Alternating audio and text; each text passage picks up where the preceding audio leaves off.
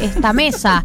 Ahora estamos en condiciones de entrar en la columna del día de la fecha que es del querido Andrés Schimmelman, que va a hablar de los Juegos Olímpicos. Bienvenido, Andy, a 1990. Lo lento que estoy hablando.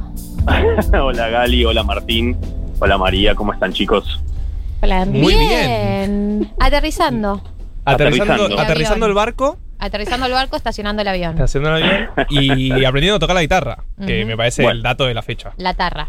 Todas, todas cosas muy importantes. Escuché, escuché al principio que, que estaban sobre todo María y Martín muy metidos con, con los juegos. Eh, Gali no tanto, pero sí eh, en lo que nos respecta a- al tema principal de, de esta columna, que creo yo es la historia más, más importante y más relevante que nos dejó y que nos va a dejar eh, estos Juegos Olímpicos Tokio 2020 o 2021, como quieran decirle, que es el caso de... 2021, quiero Ah, decirle. po- po- Eh, podemos hablar del sí, tema. porque- hablemos de este tema, hay que o sea, hay un elefante en la sala y tenemos que tocarlo. ¿Cuál es el elefante? ¿Por qué Tokio 2020? O sea, ¿qué pasó ahí? Eh, ¿La gente le dice Tokio no, 2020? no, la gente No, no. Tokio, llama. los flyers dicen, se llama Tokio 2020 y vos ves ahí como toda la toda la, la gráfica dice Tokio 2020, estamos en el Por ahí porque ya la 2021. habían mandado a hacer. Obvio. Exactamente. No importa, no importa. Me parece que es un signo totalmente Sí, apocalíptico. habla, que habla de- del estado mental en el que Un año vivimos, traumático. La locura. no, tienen, no 2020. tienen imprentas allá en Japón, les puedo recomendar una de acá de Tolosa, o sea, claro que un sí. montón.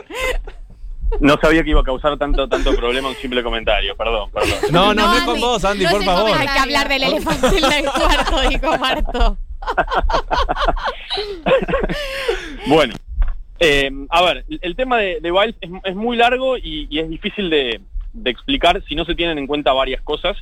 Primero, que, que Simón llega como, como la principal figura no solo de Estados Unidos, sino de los Juegos Olímpicos en general. Estos, estos Juegos son los primeros después de- del retiro de dos leyendas absolutas que tranquilamente pueden ser los dos deportistas más condecorados de la historia.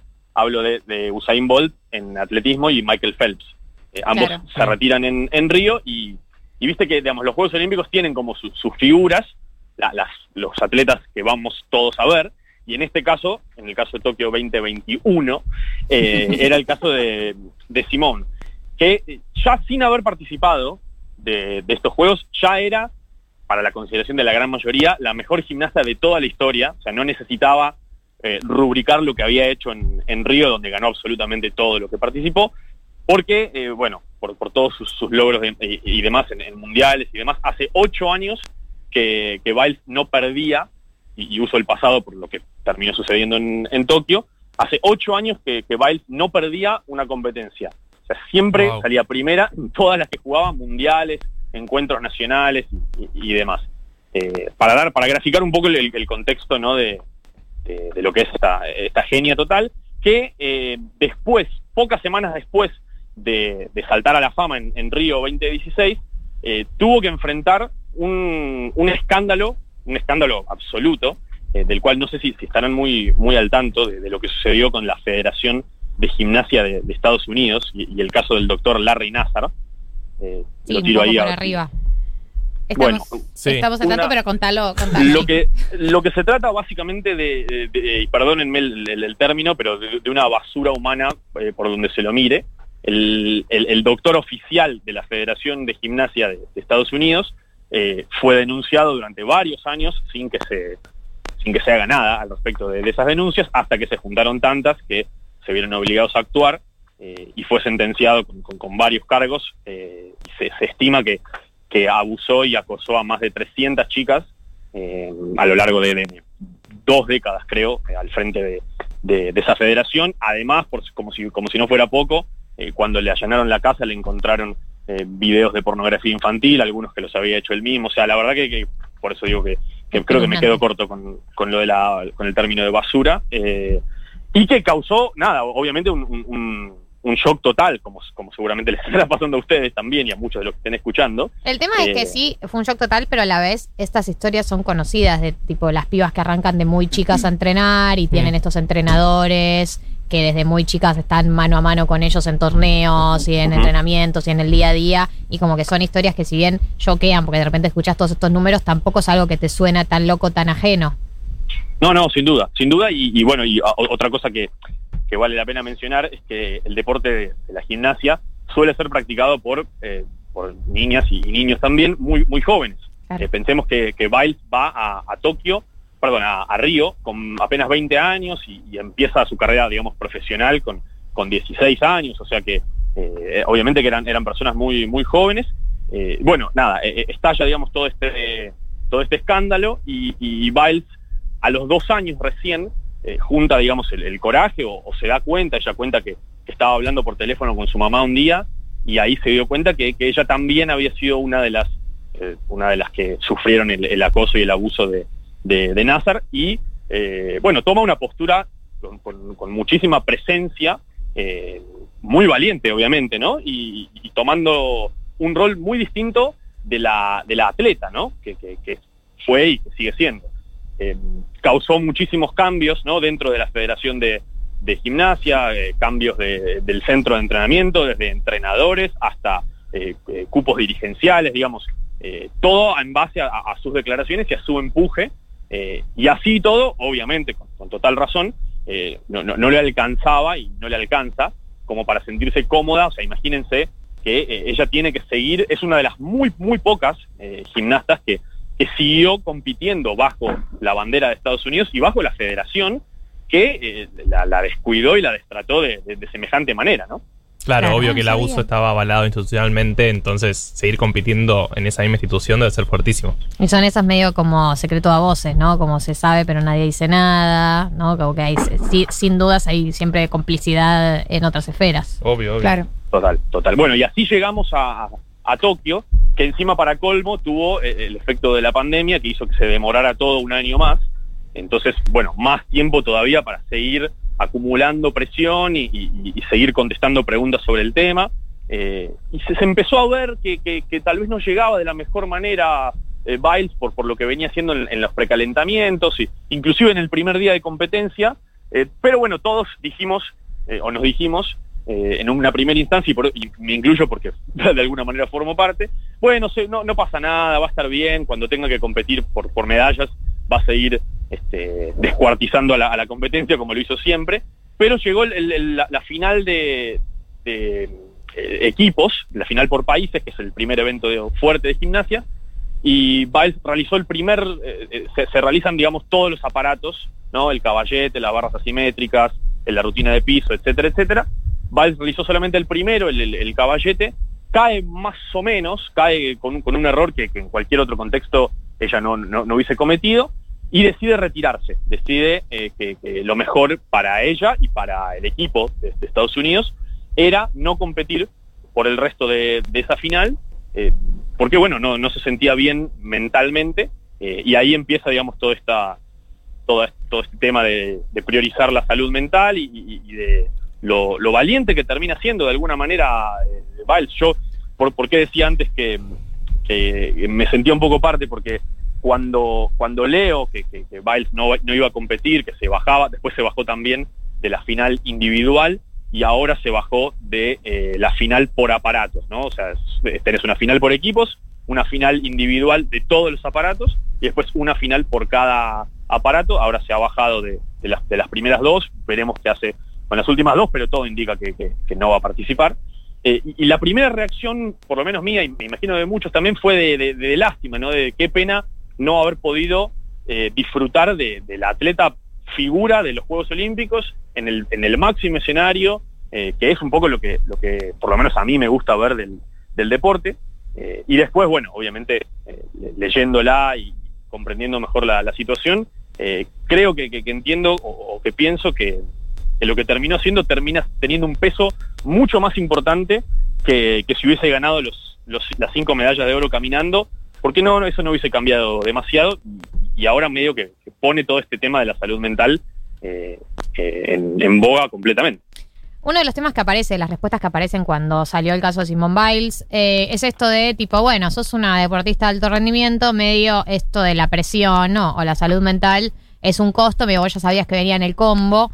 Eh, de hecho, Djokovic, Djokovic Ujú. salió a criticarla, dijo la presión es un privilegio eh, y que los deportistas de elite tienen que saber lidiar con la carga emocional. Y veía recién un tuit eh, de Oliver Nash, el periodista, que cuenta eh, que tres días después de que Djokovic dijo esto, ahora, eh, eh, hoy, eh, estaba en, en Tokio, revolvió la raqueta, perdió el partido y se retiró del doble mixto. O sea, una persona que... Pregúntenle, a la, a la antivacunas de, de Djokovic eh, qué, qué opina de las palabras que, que dijo hace tres días. Tal cual, Gali, tal cual. Bueno, Eh, un chabón que te dice, bancátela y a los tres días rompe la raqueta y deja un torneo de mixto porque no, pudo no lidiar eso. con la presión. Además es No una solo eso. antivacunas, como lo acaba de tildar Andy. El caso está cerrado. Me parece. o sea, me parece. Pero no solo eso, Gali, no, no solo eso de, de, de, ba- de- de rom- de tirar la raqueta y todo, que, que obviamente está mal, sino que después, como creo que lo dijiste vos recién, se bajó de la competencia de doble mixto, es decir, que dejó a su compañera, mujer, sin la posibilidad de una medalla de bronce. O sea, se bajó, no quiso jugar el partido por la medalla de bronce, un partido bastante importante. Todo vuelve, Djokovic. le, le mandamos un abrazo al, al Al amigo de- antivacunas. al de, anti- del antivacuna que ojalá Eh, no supere. no, bueno, pero digo, además de, de esta declaración, ¿no? Rápidamente aparece todo esto de tipo, bueno, bancatela, ¿no? Como, es como que aparece con el caso Messi también, ¿no? Viste que uno Sí. dice, pobre Messi, la presión, bueno, pero Obvio. es millonario. No sé, chicos, qué decirles. O sea, eh, o sea, digo, como que no hay mu- mucha discusión para dar cuando tu argumento, tu contraargumento es tipo, sos un privilegiado, digo. La salud mental no, no, no distingue eh, condición de clase, digamos. Si te estás afectando, tu salud mental está, está en un mal momento, si estás quebrado emocionalmente, la plata no lo va a solucionar, ni, ni te va a hacer, digamos, ver la situación con otra perspectiva. Y lo mismo con el caso de Simón, de tipo, ser una gran atleta no hace que, tipo, ah, entonces entiendo mi lugar en el mundo, racionalmente entiendo el privilegio que implica que yo sea una de las pocas personas, entonces voy a desactivar ahora todos mis problemas de salud mental. Digo, como una visión, tipo, dale, eh, chico, tenemos años y años de estudios de la cabeza como para pensar que funciona de esa manera. No, y, y además poner, eh, también hablar de que esas personas tienen derecho a retirarse. Como yo recuerdo, no solo lo que decía Andy, eh, sino los comentaristas de Claro, eh, que son estos mexicanos que han sido la, la voz de, de mi mente durante hace cuatro días. Es lo único, son las únicas voces que escucho. Eh, y decían, es una lástima de lo que nos vamos a perder ahora que no está Simón y no sé qué, como medio Ujú. enojados también. un- Bueno, Sí, sí, aflojen sí. un toque. Y ella diciendo en su, en su conferencia, ustedes no saben lo que se siente estar ahí y como el peso que cargo sobre mis hombros. Y una lógica de, de subestimar un montón la salud mental, eh, y como, Ujú. bueno, dale, que duerma bien y vuelva. Y ella misma subió unos videos eh, de sus entrenamientos en los que caía, o sea, estaba entrenando y caía mal, se veía que estaba cayendo mal, pero sobre un montón de colchonetas, digamos. Eh, y ella dijo eso- como, dime. No, no, eso, eso quería, de- perdón, que, perdón chicos, lo- los que- quería agregar algo sobre lo que dice María, que sin ser un experto en salud mental, ni muchísimo menos, pero me, me da la sensación de que muchas veces eh, se desestima un poco la salud mental porque es como medio vacío, ¿no? Es como que no, no, lo podemos asociar a algo, algo concreto como eh, doblarse una muñeca o que te tire el, el isquiotibial o, cualquier cosa. Y, los videos que subió Simón en ese sentido también son muy importantes porque eh, encima ella habla de, de una condición que, que, bueno, el término en inglés es, es twisties, que, que se ve que le pasa a, a mucha gente, que es esta, esta descoordinación entre el- la mente y el cuerpo. O sea, si, si, si- si han visto las historias y si no, las pueden encontrar en, en- en YouTube o en cualquier lado, eh, él- se muestra a ella en, en- en práctica y, y cae, viste, cae de espaldas o Claro. cae mal. Y, si, y eso lo está haciendo porque es práctica y tiene, un, y tiene un colchón. O sea, si eso lo hiciera en la competencia real y cae mal, eh, estamos hablando de un riesgo de salud, pero, pero gravísimo. O sea, la, la gimnasia es un, es un deporte en donde se requiere una precisión como en muy, muy pocos deportes eh, con, contra lo que te puede pasar físicamente. Eh, además de eso, como que esto también se sumó a las declaraciones que había hecho Naomi Osaka, eh, la tenista, sobre la salud mental, que yo creo que es, es un tema que me empieza a parecer como súper interesante. Y me empieza, me resulta interesante también como que nos han vendido que los deportistas de alto rendimiento, que ser un deportista de alto rendimiento, una deportista de alto rendimiento, es esforzarse un poco más, ¿no? Como llevar el cuerpo Sí, a un límite. Esa es la Eh, clásica frase. La clásica, además lo vemos en la, la publicidad. no tiene premio. No, no, y la publicidad de Adidas y Nike, como todos chivados, dale, un Push it poquito más. push- sí, sí, total, como dale.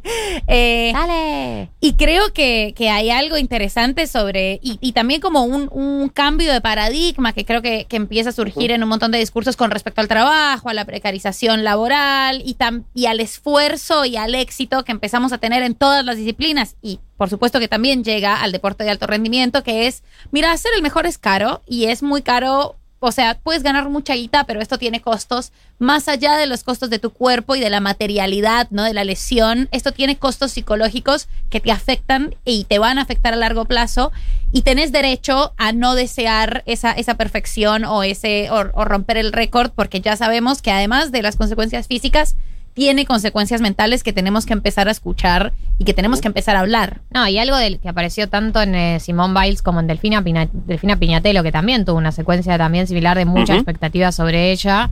Eh, a- ambas dijeron algo similar que me llamó la atención porque no deben haber hablado para decirlo, sino que evidentemente hay algo en común en esta idea de que las dos dijeron no es lo más terrible del mundo, digo como esto no es lo peor del mundo ni es lo más importante del mundo, como desdramatizar un poco, ba- bajémosle la carga porque creo que también reside, ¿no? Un poco el origen de todo esto, reside en la carga que tienen estas personas sobre sus hombros, literalmente un país mirándote o un- el mundo mirándote, eh, y como que las dos deben tener, haber tenido un terapeuta o alguien que le diga, esto no es lo más importante del mundo, hay otras cosas importantes, eh, porque las escuché decir a las dos lo mismo, medio para consolarse a sí mismas. Sí, sí, sí. No, no, 100%, 100%. No, lo, lo único que agregaría sobre el tema para cerrar, después, después traje unas, unas perlitas para levantar un poquito el ánimo. Si, Vamos si- con las perlitas, Eh. dale. Pero lo, lo último que, que quiero que quiero agregar sobre el tema es que obviamente, por si por si alguien se confundió, no es un tema eh, exclusivo de, de atletas femeninas. O sea, nombramos a Biles, a, a Pinatielo y a, y a Naomi Osaka, pero por ejemplo, eh, Dominic Thiem, uno de los mejores tenistas del mundo, ganó su primer torneo de Grand Slam eh, a fines del año pasado y casi que no ha vuelto a jugar desde entonces porque está, según sus propias palabras, li- lidiando con, con varios problemas de, de salud mental. El caso de, de figuras de la NBA como DeMar DeRozan, Kevin Love, nada, es, es algo que, como decía María antes, por suerte viene siendo, lo- los atletas lo vienen trayendo cada vez más a colación y, y, bueno, está bueno que, que nos vayamos dando cuenta también. Bueno, eh, traje unas traje unas perlitas porque también se están más allá de lo de Datos Biles, de color. se están jugando los, los Juegos Olímpicos y, y yo estoy, obviamente, estoy completamente inmerso. Estoy de preocupado por tu sueño, Andy. Eh, yo también, Marto, yo también, este, porque es una combinación rara. Después me va a costar volver, pero no importa. ¿En tu reloj tenés el horario de Tokio? En mi reloj, eh, no en mi celular, pero sí en mi cabeza. Sí Ok, mi cabeza. De. Tokio Eh, 2020, además, No, porque no. esto tiene, esto tiene un agravante y es que es del año pasado. No, no, no, no. Yo, yo estoy con estoy con ustedes y, y le digo Tokio 20, 2021. Eh, a ver, así tengo tengo tres cortitas. Eh, la primera medalla dorada para las Filipinas desde que empezaron a participar en los Juegos Olímpicos en París 1924 la consiguió la chica Heidelin Díaz en levantamiento de pesas. La vi. Aileen. Y lo curioso es que hace dos años, en 2019, el presidente de Filipinas, Rodrigo Duterte, la había acusado de conspirar en contra suya, de armar como un complot para derrocarlo del gobierno. Y obviamente ayer, después de que consiguió la medalla dorada, lo- la llamó a Heidelin y le dijo, che, Heidelin, olvidémonos de todo, seamos todos amigos. Sí. Eh, pero bueno, no, no estaría siendo, siendo el caso. La, una, una perlita que me pasó Tati, que, que la verdad que, que Dale, Tati. completamente error mío de, de- de no haberla anotado porque es buenísima, es la de la australiana Jessica Fox, oro en, en kayak. Eh, y tiene la, la particularidad de que antes de salir a correr su última carrera se le rompió el frente de, de su, de su kayak. ¿Y cómo lo arregló la, medalla, la medallista olímpica? Con un preservativo. ¡No! No, espectacular. ¿Dónde está el video?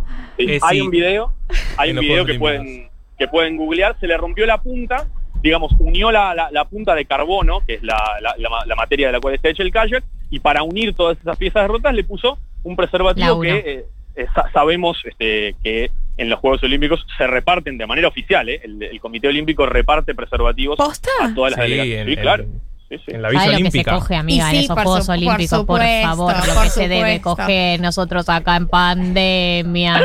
nosotros acá esperando la Delta. La puta madre. Bueno, y la última, la última que tengo, es sin duda la, la historia, así como la de Biles fue la, la más resonante, esta es la historia, la perlita de, de los Juegos Olímpicos. Estoy seguro que se va a hacer una película o una serie con, con esto. Y les voy a hablar un poco de ciclismo, de ciclismo de ruta, y de la chica Anna Kiesenhofer, austríaca, doctora eh, con maestría en matemática, ciclista Mirá. amateur, que eh, empezó a competir hace un par de años, ganó una carrera de manera sorpresiva y dijo, bueno, voy a Río, pero sin formar parte de ningún equipo, sin tener sponsors, digamos, fue porque se ganó el mérito. Arranca la carrera, sin, sin explicar exactamente cómo funciona el ciclismo, porque si no me, me- me liquidan entre, entre los tres, eh, se corta sola, digamos, o sea, el- el- en el ciclismo vos tenés al pelotón de todas las que van pedaleando y generalmente lo que pasa es que algunas arrancan rápido y el pelotón las va comiendo, las va comiendo, las va comiendo y después se, se pelean en el final. Bueno, Kissenhofer se fue, partió sola y se separó incluso de las que se separaron antes y cuando el pelotón fue comiendo a todas las a, a todas las que se habían separado, dijeron, bueno, listo, ya está. Estamos entre nosotras, vamos a pelear y la que la que cruza la meta primero gana. Kissenhofer cruza la, la- la meta, gana la medalla dorada en 3 horas 52 minutos 45 segundos, 130 kilómetros. Yo pedaleo, manija, pedaleo media hora y estoy manija. muerto.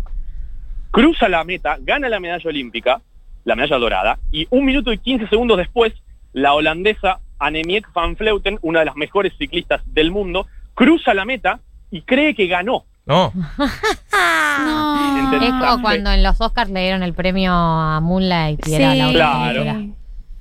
Porque claro, porque la, la tenían sin radar, no la tenían en el radar a, a la austríaca. No, y, y pasó Ay, mucho qué, antes. qué momento difícil. Claro, la, la- la tipa pensó que había ganado, festejando, llorando, ¿viste? Y, y se acerca alguien y le dice, no, no, sos medalla de plata. La- esta No, chica que no la conoce nadie, ganó. Que además es Ganó doctor el- en matemáticas. ¿Quién es esa? ¿Quién, o sea, ¿quién es esa? ¿Por, denle una beca con Iset. por qué tenemos que compartir el mundo con estas personas? Dale, sos doctor en matemáticas y te ganaste la medalla de oro solita entrenando por YouTube. Retirate, ¿Qué pasó? Retírate.